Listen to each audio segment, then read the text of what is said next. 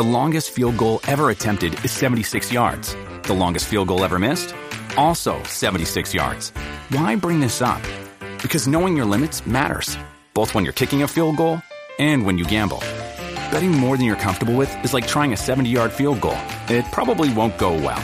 So set a limit when you gamble and stick to it. Want more helpful tips like this? Go to keepitfunohio.com for games, quizzes, and lots of ways to keep your gambling from getting out of hand.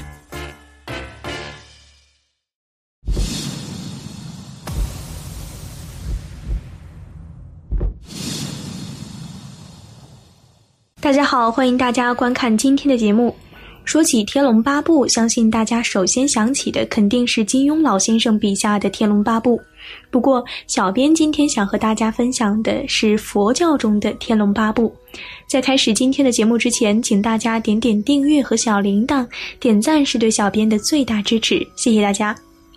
佛教八大护法，他们分别是天龙、阿修罗、夜叉、迦楼罗。紧那罗、甘闼婆和摩喉罗伽，在这八类护法神中，以诸天和龙神的福报最大，又以他们为上首，故称天龙八部。我们先来说说第一个护法天，身具光明，故名为天。天众的福报很大，寿命极其长，而且相貌俊美。生前修各种善业的众生，会因业报的缘故投生到天界，享受各种人间所没有的快乐。但天人的地位也并非至高无上，只不过比人能享受到更大、更长久的福报而已。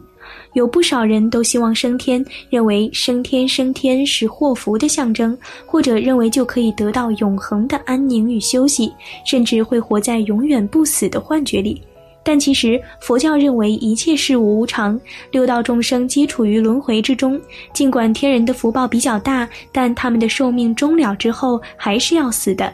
天人临终之前有五种症状：衣裳垢腻、头上花尾、身体臭秽、腋下汗出、不乐本座。这就是所谓的天人五衰，是天人最大的悲哀，并且他们还要时不时的面临阿修罗的骚扰，也没有恒时的安乐可言。我们接着来说第二位护法阿修罗，因品行不端，虽福报类似天道，却不属天部，故名飞天。阿修罗与天道的众生之间的恩恩怨怨，是从一棵如意树开始的。如意树的根在阿修罗道，果子却在天道成熟。阿修罗对此很是气愤：此树是我栽，此果却不是我的，这口恶气怎么能轻易咽下？于是乎打天道。但大战的结果往往是阿修罗战败，上天下地无处可逃，于是化身潜入偶的司孔之中。阿修罗原是印度中最古老的恶神之一，后来成为佛教护法，但是这任性的小性子总是怀疑佛陀偏袒地势。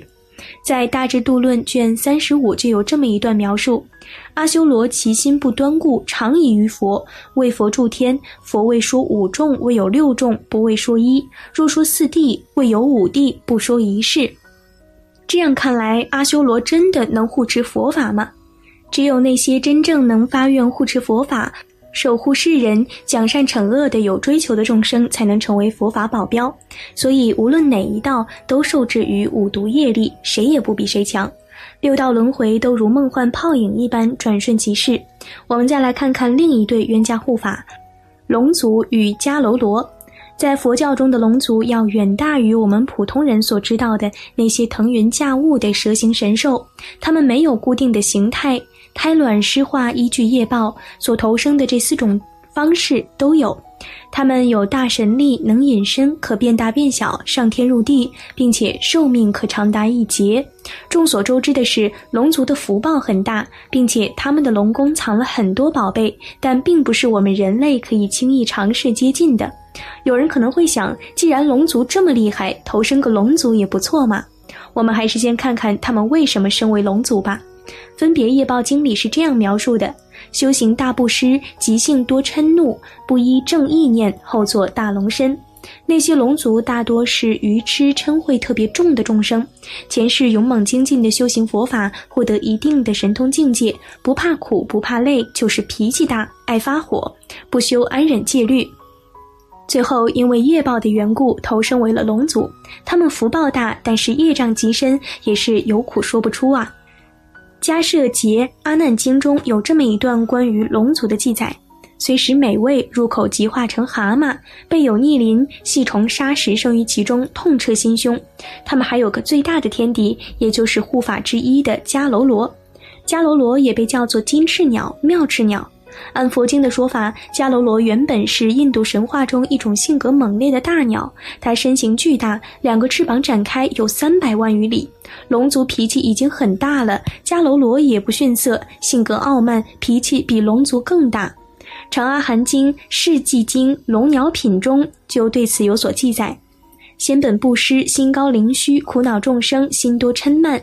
金翅鸟的头上还有一个大瘤，视如一珠。它的名声悲苦，以龙为食。迦楼罗每天要吃一个龙王及五百条小龙，和吃面条一样。它只要挥动一下翅膀，海水就能裂开，龙宫就尽收眼底，大吃特吃。因为它一生以龙为食，体内积蓄毒气极多，临死时会毒发自焚。肉身烧去后，只剩下一心，做纯青琉璃色。这里面还有个龙王向佛陀诉苦的故事。龙王抹泪道：“世尊啊，您大慈大悲，我的龙子龙孙都快被大鹏金翅鸟吃完了，命朝不保夕的，怎么办啊？您是一切智者，您给我们想个办法吧。”世尊说：“那我给你一缕我的袈裟，系在你们的龙角上，大鹏金翅鸟就不会吃你龙族了。”龙王说。一缕，您确定吗？我那么多孩子啊！师尊说：“你分不完的，放心去吧。”果然，这一缕袈裟怎么分也分不完。结果，所有的龙角上都系了袈裟的一缕丝。有一天，大鹏金翅鸟一拍翅膀又来了，一看每条龙的头上都有一件佛的袈裟，再也不敢下手去抓了。大鹏金翅鸟没得吃怎么办？于是佛陀就让弟子们吃饭的时候也给大鹏金翅鸟吃点。这就是每日寺院要供养大鹏金翅鸟的原因。由此可以看出，无论福报多大，业力多强，轮回有多么密不透风，佛法的橄榄枝也从未有一刻丢弃过众生。我们再接着看看剩下的四位护法：夜叉、干闼婆、紧那罗和摩喉罗伽。夜叉也被称作药叉。野叉是劫疾鬼、能弹鬼、清洁、勇健等意思。传说中，夜叉与罗刹同时由梵天脚掌生出，但双方通常相互敌对。《维摩经》里对于夜叉的种类有这么一段描述：夜叉有三种：一在地，二在空虚，三天夜叉也。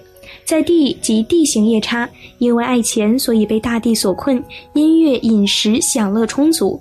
在空虚即虚空夜叉，有大神通，行走如风，能无形与虚空。天夜叉也被称为宫殿夜叉，因为不贪钱，所以专司守护天界门户。夜叉们大多长相十分丑陋，不过女夜叉也有可能长得很美。至于生于何种夜叉，则是与自己的前世的布施种类有关。有些夜叉并非友善，是非常恐怖的。当然，也有一些发愿守护正法的夜叉，对人类持友善的态度，被称为真诚者。比如《药师经》十二药叉大将以及毗沙门天王率领的夜叉八大将都是真诚者。佛陀成道后，为第一批讲法的五比丘前世也是夜叉。对于这五比丘，在经中还有着这么一桩公案：阿难尊者请示释迦牟尼佛道：“为啥您成佛后，第一个听闻佛法的是乔陈汝等五位比丘呢？是有着什么宿世因缘在里面呢？”佛陀说道：“乔陈汝五位比丘的前世，其实是五位昼夜宿夜行的夜叉，专靠吮吸人类的血液来生活。”而那时的我是慈力王，因我的国民修持十善法，使得夜叉完全无法靠近。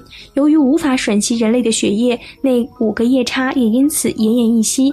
我因此而不失自己的血，使他们继续生存，并希望他们也修持十善法，并且愿他们在我成佛时，我用法身布施他们。看完了这桩公案后，大家是不是感受到了佛陀的平等大爱呢？接着说干闼婆，他们是一种以香味为食的男性神，能表演音乐节目。因为又能操控香气，又能奏乐，所以他们也被称为香音族。所以天界的各种活动，干闼婆自然就成了不可或缺的角色。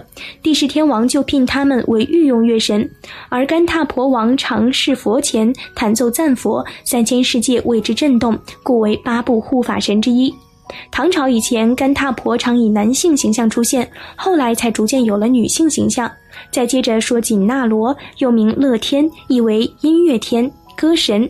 和干闼婆一样，他们也是第十天御用的乐神。这一族群，鸟身人首或人身马头，头上有角，似人非人，似天非天。甘闼婆与紧那罗是天界聚会必到场的大户，而他们在佛法法会中以唱诵咏诸佛，以音乐庄严道场，可谓是音声做佛事的最佳典范。我们再来看看最后一位护法摩喉罗伽。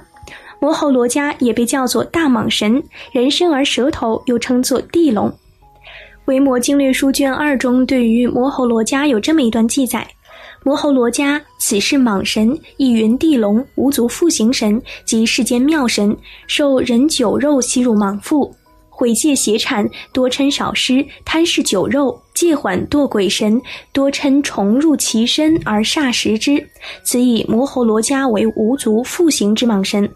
由于这道的众生中愚痴毒较深，行事偏激狠毒，愚笨易怒，智商低，但由于一些特殊的因缘，而有机会能修持慈悲智慧，从而得以脱胎换骨，超越畜生道宿命，于是发愿以神通力护持佛法。从上面对八大护法的介绍中，我们不难看出，从飘逸出尘的天众到血腥暴力的鬼魅，从动辄撼世的大神到卑微如土的蝼蚁，其实只要我们一日身在轮回，就没谁是绝对安全优越的，终归会随着死亡重新卷入无尽的轮回当中。所以，我们千万不能抱着升天就无忧的幻想了，老老实实修行，脱离轮回才是正道。好了，今天的内容就和大家分享到这儿了，期待大家在下方评论区留下自己的感悟。那我们下期节目再见。